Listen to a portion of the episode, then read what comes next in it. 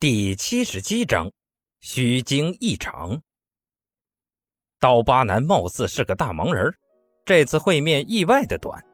出来后，袁周对裘千仞比了个大拇指：“你厉害，我爹都没敢给他脸色，你几乎是把鞋帮子甩在他脸上了。”陈斌则皱起眉头，刚刚在外人面前没好意思问，现在那股子疑惑彻底爆发了出来。你到底在搞什么鬼？嘿嘿，怎么，看半天没看出来？裘坚韧浅浅的笑着，又恢复了那副故作高深的样子。见陈斌没理会他，便搓着下巴自问自答道：“那人是有本事的，至少比叶问、黄飞鸿之流要强上那么一丝，能跟我对眼而不落下风。”我多久没有遇到这么有意思的人了？能跟你对视就了不起了，指不定他生活优越，本能退化了呢。陈斌貌似抬杠的说道，但这不是抬杠，而是有真凭实据的。东方白就是个很好的例子。往日五感不足，陈斌遇到他还没什么反应，但最近内气逐渐强大，陈斌才如梦初醒般察觉到他的危险。他就像是一只觉醒的远古凶兽，无时无刻不在空气中散发着危险的气息，连昆虫也宛如规避天敌般绕着他走。他住的地方十米以内连只蟑螂都没有，但就是这样的他，每天依旧有不少学生有意无意地跟他抬杠，甚至学校里出现了看东方老师生气的样子，貌似很有趣的苗头。这不是学生们有意冒犯。而是他们和平的久了，根本嗅不出东方白身上那股血腥味儿。初生牛犊不怕虎，就是这个理儿。裘千仞摇了摇头。起初我也是这么认为的，直到我看向他的眼睛。裘千仞说着，忽然转过头，狠狠瞪了陈斌一眼。陈斌顿时觉得脑门一懵，紧接着一股潮水般的困倦感把他包围了起来。更是刺激的脑海内的意识不住的翻腾，直到丹田内的气息感到危险，主动运转起来，才勉强将这股不适压下。回过神来，时间已过了半秒。如果裘千仞是敌人的话，陈斌已死了数十回。裘千仞耸了耸肩膀：“瞧，他半点反应都没有，这已经不是迟钝可以解释的了。”他至少接触过跟我类似的人，进行过相应的锻炼，当然，没啥功底。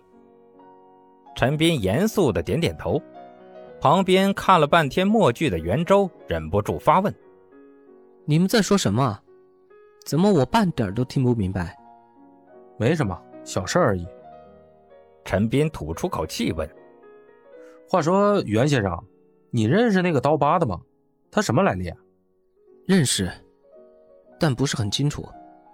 我权且只是知道有这么个人而已，两边没什么接触，很多情况我都不好问。袁周耸着肩膀道：“据说他在中央那边混过几年，道上的基本上都不愿意得罪他。至于其他的，你去百度，兴许能够得到更多的答案。合着你也是人云亦云啊？”陈斌翻了个白眼给他，袁周继续耸肩。没什么不好的，这世上大部分人都在人云亦云。对了，你接下来打算怎么办？继续看戏，还是帮我去挑人？呃，我回去吧，脑子有点乱。陈斌甩了甩头，地下压抑的氛围让他很不适应。剩下的交给裘千仞就成了。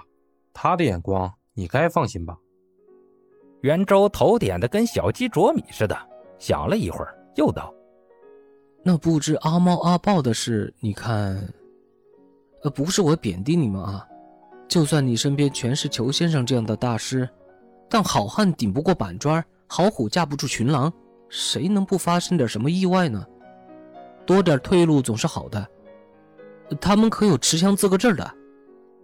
随意吧。”如果你坚持的话，我会给他们留位置。